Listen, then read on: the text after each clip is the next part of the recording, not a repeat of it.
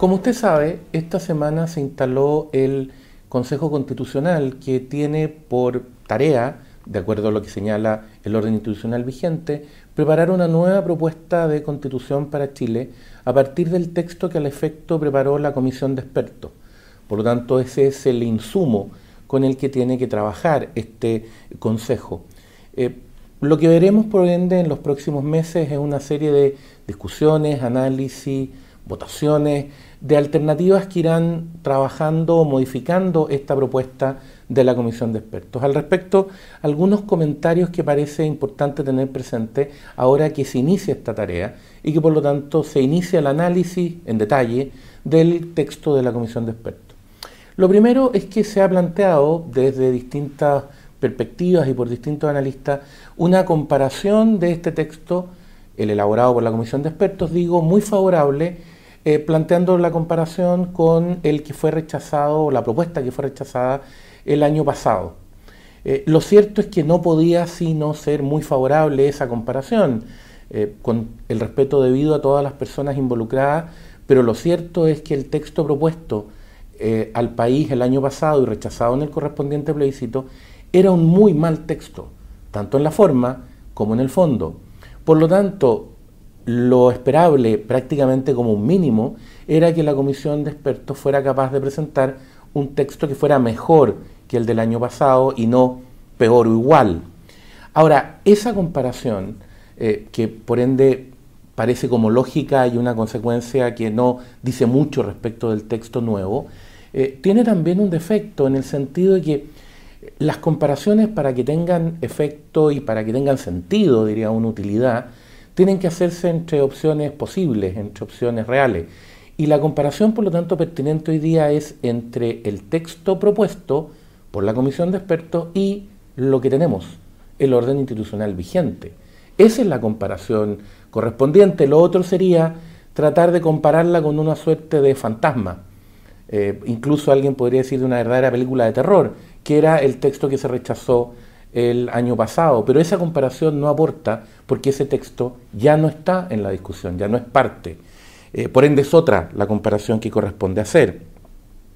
Eh, en ese sentido, eh, el texto actual, o el texto propuesto, perdón, por la Comisión de Expertos, parece tener una cierta extensión superior a lo que sería deseable. Es un texto en términos simples muy largo. Claro, no es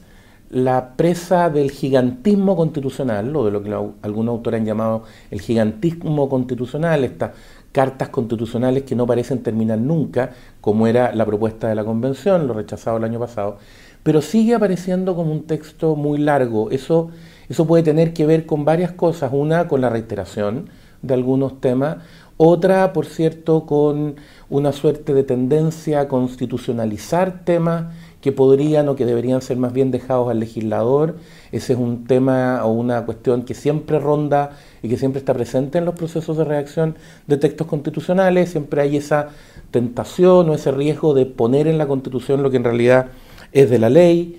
pero también puede estar hablando de una cierta idea o tendencia a tratar de usar el texto constitucional como el lugar para escribir la sociedad en la que nos gustaría vivir más que reglas de convivencia a partir de las cuales podamos interactuar eh, todos los que formamos parte de este país y de esta sociedad.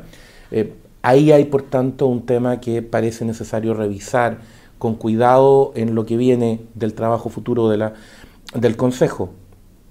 Otro aspecto que parece importante tener en consideración es que la propuesta de la Comisión de Expertos al abocarse al tema de la reforma, de la nueva constitución que se propone, eh, plantea un procedimiento de eh, sustitución completa, una suerte de reemplazo completo de la constitución por otra. Eh, esta es una suerte de rareza, valga la redundancia, dentro de los sistemas institucionales. lo usual es que las constituciones contemplen reformas que se hacen por los órganos institucionales, es decir, por el Congreso y el Presidente de la República, pero reformas que se van discutiendo por etapas y, respecto del texto vigente. No que se proponga una suerte de alternativa completa. Eh, usted me dirá, es lo que se hizo en el proceso anterior. Sí, y es una rareza institucional, propiamente tal, que la propia constitución vigente admita un proceso de ese tipo. Por ende, reiterar esto, eh, que ya se vuelve a reiterar en el proceso en que estamos ahora, pero reiterarlo en la carta que se propone como una suerte de mecanismo permanente, parece aún más extraño. Eh, de nuevo, sin querer hacer mofa, pero pareciera como que alguien hubiera pensado que tenía sentido tratar de regular los golpes de Estado o las revoluciones, cosa que por, por es obvio, usted estará de acuerdo conmigo, que no se puede hacer, que el sistema institucional no puede pretender eso porque son por definición rupturas del orden institucional. Eh, ese también parece ser un tema a analizar, sobre todo porque eh, es raro, insisto, respecto de la visión que el propio orden institucional tiene de sí mismo, el que se plantee esta posibilidad de reemplazarlo completo. La propuesta también incluye eh, dentro de los mecanismos de participación la posibilidad de que las personas comunes, usted o yo, reuniendo un cierto porcentaje, eh, va entre el 4 y el 6%, eh, si lo que se quiere es incorporar una norma legal, un 3 si lo que se quiere es derogar, puedan plantear, ya decía, iniciativas populares de norma legal nueva o de derogación eh, de las normas legales vigentes, sean artículos independientemente considerados o cuerpos legales en, su totalidad. Aquí hay Aquí hay un tema, la discusión sobre participación es por cierto muy importante, es por cierto algo que hay que abordar, atendía a una serie de eh, realidades que las democracias están viviendo en la actualidad, pero es complejo eh, entrar sin más a esta clase de mecanismo, sobre todo cuando nuestra sociedad vive, y no solo nuestra sociedad, el mundo occidental, vive lo que podríamos llamar eh, una suerte de avalancha de causismos o de una tendencia por causas aisladas, independizadas unas de otras, que no miran el resto. Una de las características, y esa, de ahí la importancia de un sistema institucional que tienen los partidos políticos y que tienen los sistemas institucionales, en particular el Congreso, es que obligan a quienes están ahí, tanto al Congreso, a los partidos que están representados como al presidente de la República, a tener visión de conjunto respecto de los problemas que aquejan al país y a, los, quienes integran esa sociedad. Y por lo tanto, coordinar las distintas iniciativas dentro de esa visión de conjunto. Aislar eso, permitir que se puedan plantear iniciativas sin considerar el efecto en lo demás, sino que simplemente causas particulares que a usted o yo nos puedan importar mucho y por lo tanto estemos muy dispuestos a trabajar por ella, pero dejando de mirar el resto, dejando de mirar el interés general, puede ser una herramienta compleja y de efectos que pueden agravar lo que se quería resolver. Eh, sobre todo si no existe un mecanismo que haga responsable a quienes plantean esto de las consecuencias, de los contenidos, responsables porque como usted comprenderá, cuando el presidente de la República plantea un proyecto de ley o los parlamentarios plantean uno, o la derogación de algo, asumen el costo político de hacerlo. Y por lo tanto tienen que explicarle a la ciudadanía y tienen que asumir frente a la ciudadanía por qué hicieron lo que hicieron. Eh, esto no es tan claro en esta iniciativa, sobre todo si lo que se puede pedir son derogaciones aisladas de disposiciones. Eh, en Chile se ha venido discutiendo en el último tiempo mucho sobre situaciones jurídicas complejas generadas por derogaciones parciales de normas que han dejado usando un lenguaje coloquial, forados en el ordenamiento.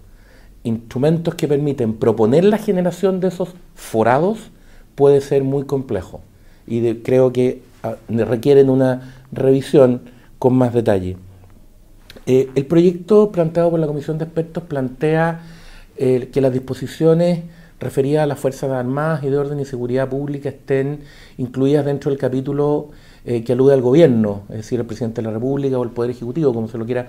llamar. Esto también tiene una parte que puede dar lugar a un segundo análisis. El objetivo, se ha dicho, es asegurar la sujeción de la fuerza y de las instituciones creadas por el Estado para hacer uso legítimo de la fuerza al poder civil. Eso es parte de la tradición democrática y de la tradición del Estado de Derecho en Occidente. En eso estamos de acuerdo. El punto es que la estructuración actual que vincula a esas fuerzas al orden institucional parece no solo querer cumplir con ese objetivo, sino que además con garantizar que esas instituciones, las que están a cargo del uso legítimo de la fuerza, no estén sujetas al intento de captura por parte de los grupos políticos dentro del país, sino que estén asociadas a los intereses permanentes del Estado y al orden institucional. Eh, ese es un punto central para asegurar que la fuerza esté al servicio del derecho y no a otras instituciones o a otros objetivos, mejor dicho. Eso debiera ser también un tema que habría de considerarse y de tenerse en cuenta. Eh, tal como se ha planteado en, varios medios y en varias discusiones a partir de que se inició este segundo proceso, eh, uno de los bordes consiste en la consagración del Estado social y democrático de derecho. Ello se ha hecho eh, en ese contexto por el proyecto de la Comisión de Expertos. esa consagración reconoce la posibilidad de la participación privada en la prestación de aquellos eh, beneficios o aquellas actividades que suponen eh, la solución de problemas públicos o, en su forma más estricta, la garantía efectiva de los llamados derechos sociales. Eh, el punto es que falta decir expresamente o mantener expresamente alguna regla que permita garantizar la libertad de elección de los privados respecto del prestador. Eh, se garantiza la participación privada, pero no se deja claro hasta qué punto esa participación privada es en directa relación con los beneficiarios, en directa prestación de ese servicio y no solo sujeto a la voluntad o a la decisión de lo que el Estado quiera que pueda hacer. En ese sentido, pareciera eh, quedar un campo largo por garantizar ese derecho a elegir a elegir con quién se quiere o de quién se quiere recibir esa prestación. Eh, otro tema relevante en el cual la constitución vigente tiene una disposición muy importante el que dice relación con el bien común. Eh, se mantiene la regla de que el bien común es la finalidad del Estado, pero se cambia una formulación que es muy importante en el orden actual. La institucionalidad vigente dice que el Estado debe contribuir a crear las condiciones o el bien común, las condiciones que permiten el bien común o el bien común.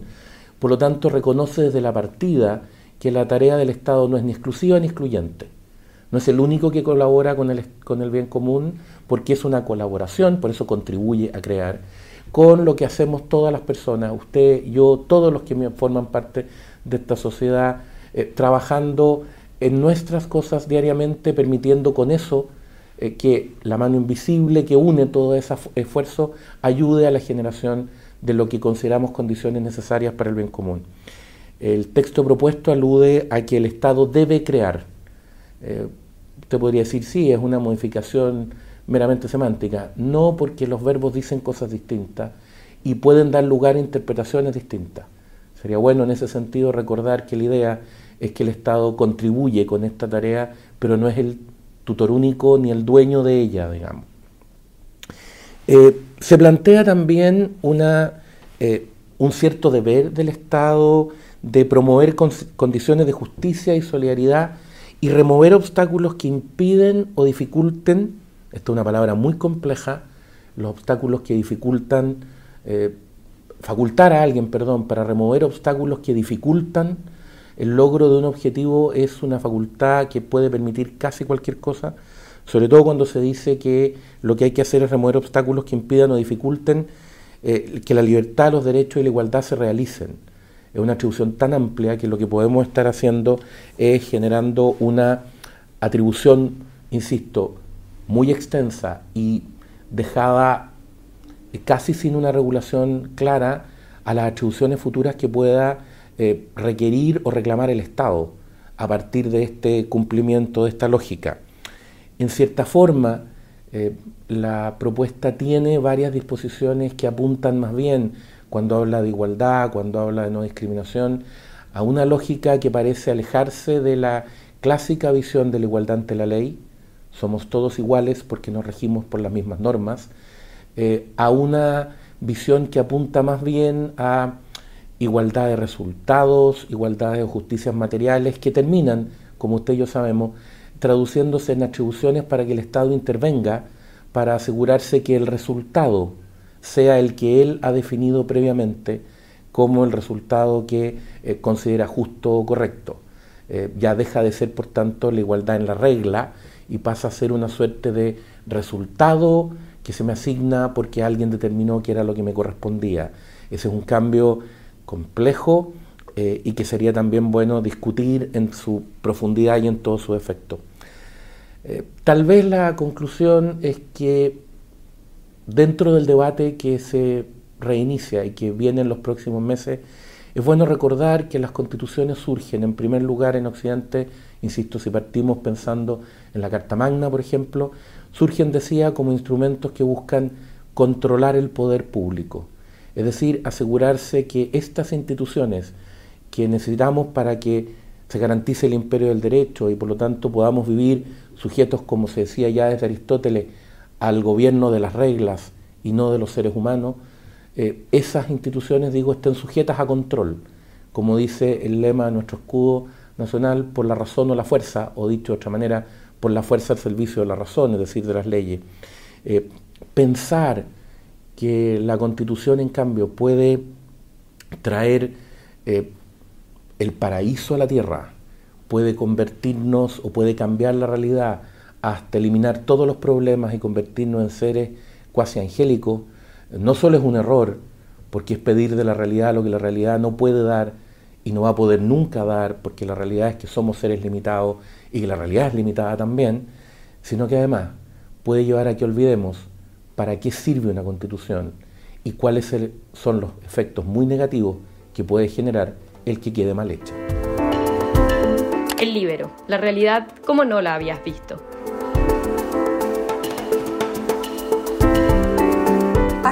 Contenidos lleguen más lejos haciéndote miembro de la red Libero.